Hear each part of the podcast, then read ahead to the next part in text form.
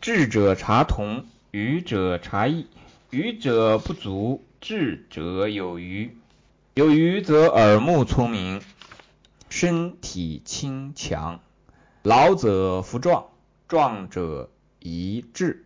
是以圣人为无为之事，乐恬淡之能，从欲快至于虚无之手，故寿命无穷，与天地中。此圣人之至深也。既然大家要求再讲一句，那我们就多讲一句啊。不过这句真的真的是，就刚才念完这点，真的是很关键很关键。那你们竖起耳朵听啊。智者察同，愚者察异，讲的很简单。刚才我们就讲过了，就是这个帝曰调此二者奈何？其我曰能知其损八矣，则二者可调。一直到后面的故同出而名异耳，讲的就是阴阳。这个智者察同，同是什么呀？同出的同啊。要看上下文呐，什么叫同出？君子务本啊，这就是本啊，这是根本啊，要找到根本。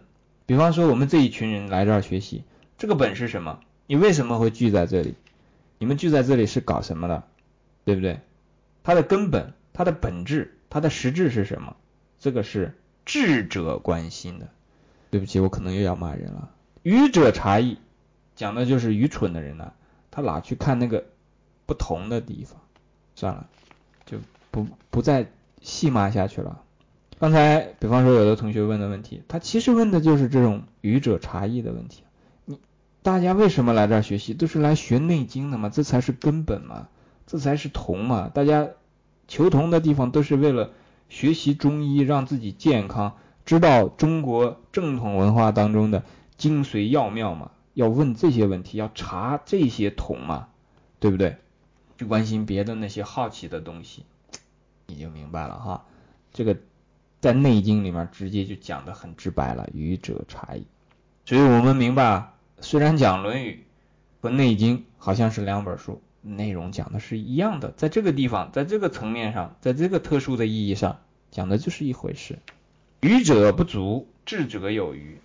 这个不足有余指的是啥？我们可以讲智慧，愚者是不足的。你不能讲说愚蠢，那愚蠢这个正好反过来了。对愚蠢的人呢，他的愚蠢是有余的，对吧？那个时候智者变成了不足了，所以这地方指的是智慧。知智则强，不智则老。那同时也指的是什么呢？生命力，阳。这个不足，这个有余。那刚才我们讲阴气自半也，对吧？阴气多了，阴气有余了。所以我们明白，愚者不足是阳不足，阳刚不足，直道不足。到这种时候，智者有余的是什么呢？就是这种正气、阳刚，而不是那种阴柔啊、那种阴险啊、阴损啊、阴毒啊。这个是智者和愚者的差别。因为一直都在讲阴阳嘛，这可不是能量。上次专门讲过一次，什么叫做能量？能量这个东西啊。去听一下上次的这个关于，就是说学中医当中提到能量和能量场以及能量场，呃，以及场这样的一些概念的时候的要注意的地方。有余则耳目聪明，所以我们这个地方呢，正好也就对应起来了。这个有余呢，气有余，而不是气大衰，对吧？气有余其实就是阳有余。我们讲过阴阳气血。对吧？它互相之间有这么个相通之处。听了这么长时间，肯定是要这个道理要明白。有余则耳目聪明，身体轻强。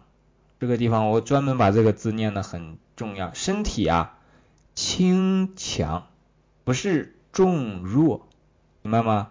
轻重的轻就是那个讲什么呢？年五十体重。体重不是我们平常讲的，是英文讲的 weight，不是这个意思啊。他讲的说身体重，身体很重。那这个地方讲的身体轻强，身体轻啊，而且很强，强健啊，其实也告诉我们一个养生的这个道理在了。我们所以有时候听到一些俗语啊，说人生难得老来瘦啊，这个瘦其实就有轻的含义在，但是他只讲了一半。没有讲到强，真正的这个健康的老年人呢，他不仅轻，而且还强。那我们去看这个南怀瑾老师，他在老年的时候去打的这个太极拳啊，或者什么，那就可以是轻强啊。所以你选择这个学习对象一定要找对。老者夫壮，虽然老了，但是还是可以强壮起来。那这个壮呢，比方说我们讲虚云老和尚，他在九十岁的时候呢，牙齿全部都掉光了。掉光了之后呢，又重长出一口牙齿来，这个是一个实例，所以让我们能明白啊，这个人生的奥妙啊，生命的这个秘密啊，啊，真的是无穷无尽。我们要想知道这里面的东西呢，有时候选对一个学习的方向，然后再加上什么呢？我们学习时候要细心啊。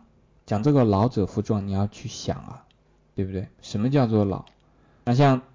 虚云长老这样的，到了很大年岁之后，然后这个身体也肯定是轻强的，然后到了很老的时候，还可以再重新恢复这种，因为牙齿本来都衰老脱落，然后又能长出来，这个肯定是复壮的一个很明显的这个例子嘛。壮者一致，这个时候呢，到了这个壮的时候呢，这个阴阳呢还是处在这个。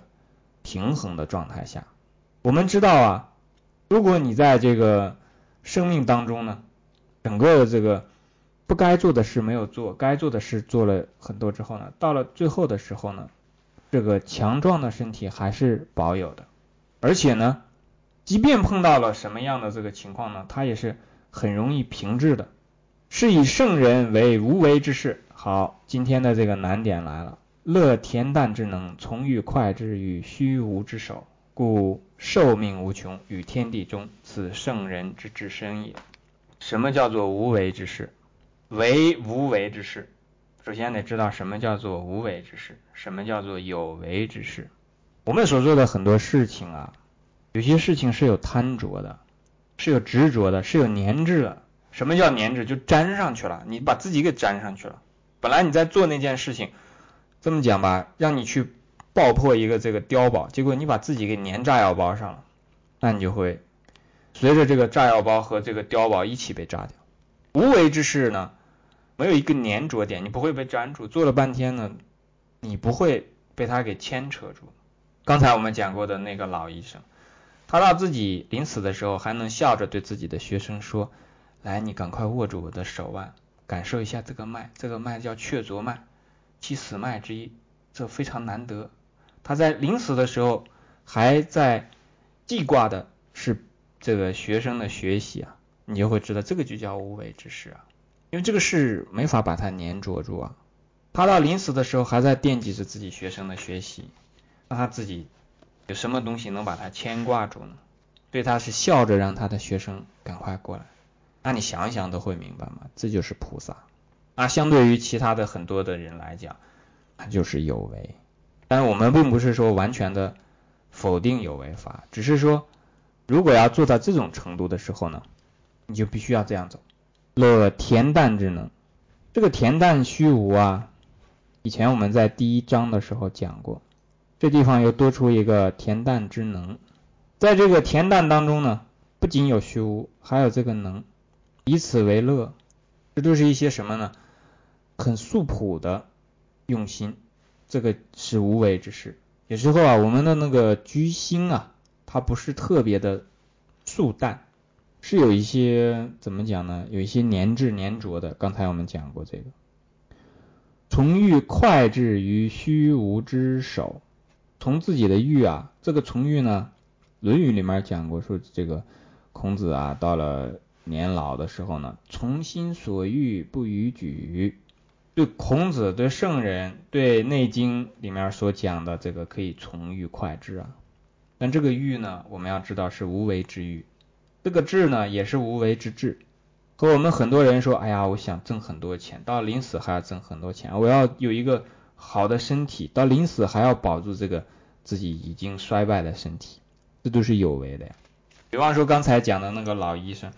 他如果在临死的时候想着自己的身体，然后对自己充满了这个可怜，然后想的都是自己怎么会遭遇到这么一个死亡的环节的时候，笑不出来的，都是烦恼。那个欲贪生怕死的欲，那个智，就是为了延长一点可怜的寿命的这个智，那都是使人粘着的东西，那不是为无为之事啊。从欲快智，而且这个智啊还是很快乐的。他让他的学生摸一下这个雀啄脉，这是人的一个死脉，就有这种脉象出来，这个人就很快就没了。他可以很笑着来跟他的学生讲：“赶快摸，赶快摸，过会儿没了，对吧？”这就叫快治。他以教育学生为治，这也是真人真事嘛。从欲快治于虚无之手，我们进修班的同学也好，禅修班的同学也好，这个地方你们的理解要比。其他的普通同学要深入一节。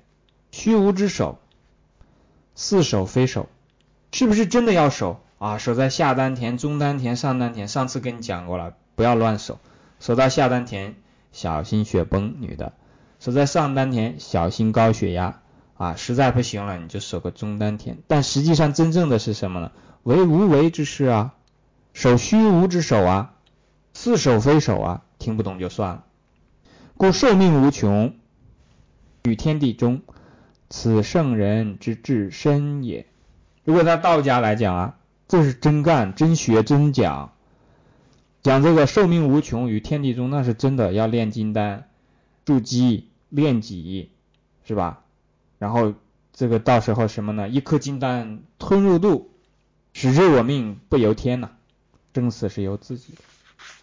这个讲起来啊。就和我们太远了，有的时候搞不清楚的还会增长自己的这个贪心呢。我们先做好一个普通人，因为普通人也可以有点无为之事嘛，是不是？